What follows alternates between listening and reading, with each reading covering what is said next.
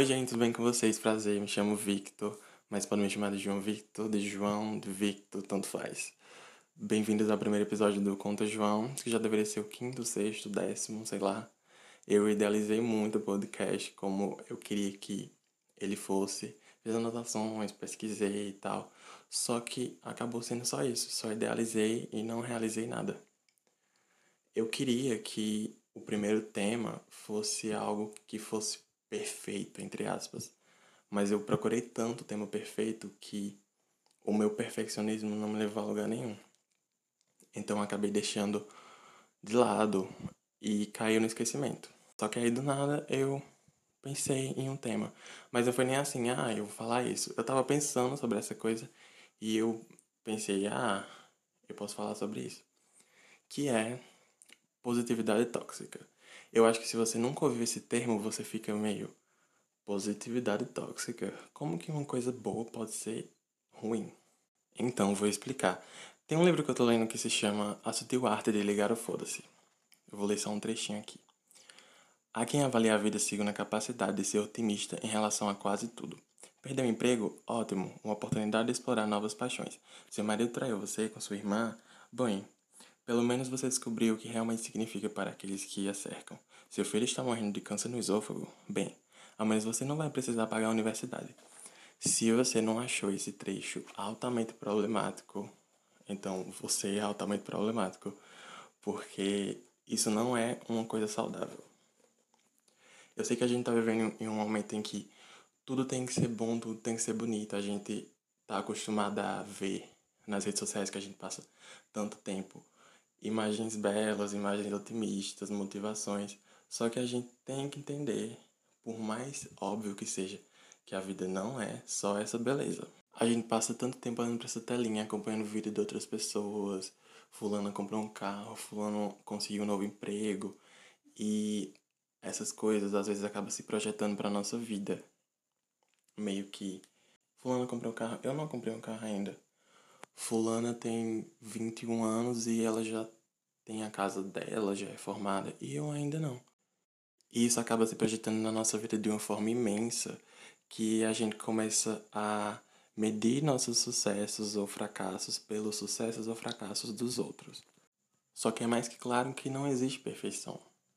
Outra coisa que eu acho potencialmente problemática é essa necessidade de estar motivando as pessoas a serem sempre produtivas. Enquanto eu estava reunindo temas para o podcast, minha amiga me mandou um que era: obviamente, ninguém tem que ter gás o tempo todo. E ninguém tem que ter gás o tempo todo mesmo. Minha gente, pandemia. Tá todo mundo louco. Aí a pessoa me aparece no Instagram com: Fiz isso, faça também, seja produtivo na quarentena. Ah, pelo amor de Deus, né? Pelo amor de Deus, isso é ridículo. Você fez tudo bem. Quer dizer que eu vou querer fazer.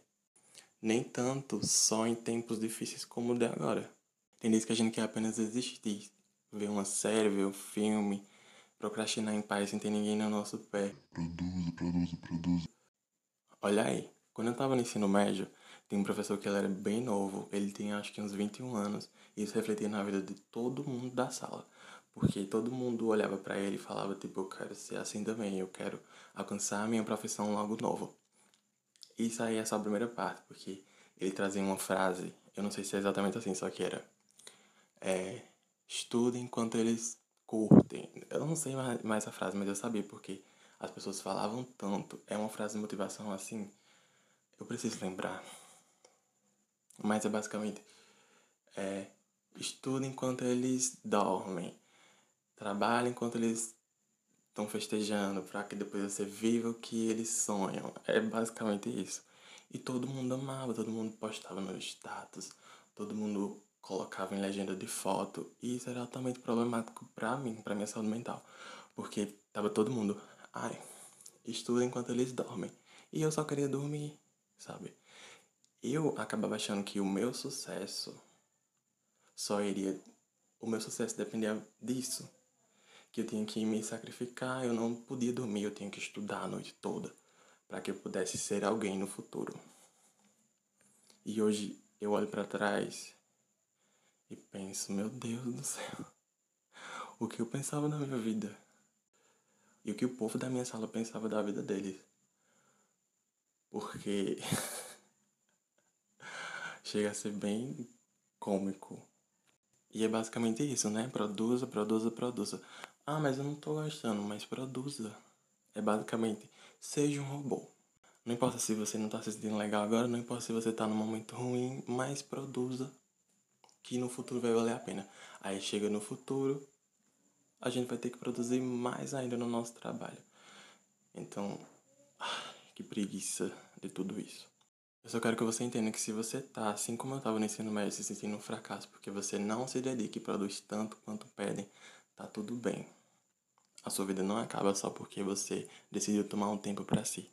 Se seu amigo comprou um carro, seu amigo já se formou, tá tudo bem também. Foi no tempo dele, você vai ter o seu tempo. Seja quando for. Aparecer um problema, não vamos ignorá-los, vamos enfrentá-los e aprender com eles. Problemas não são bons, mas trazem aprendizado. Então é isso. Primeiro episódio. Tô muito feliz porque eu consegui finalizar. Tô muito feliz de estar tá finalizando porque eu já tentei gravar 500 vezes. Vocês não sabem como é barulhento aqui em casa. Enfim, tenho outros temas em mente que eu quero trazer aqui. Eu quero trazer alguns amigos também para falar sobre várias coisas.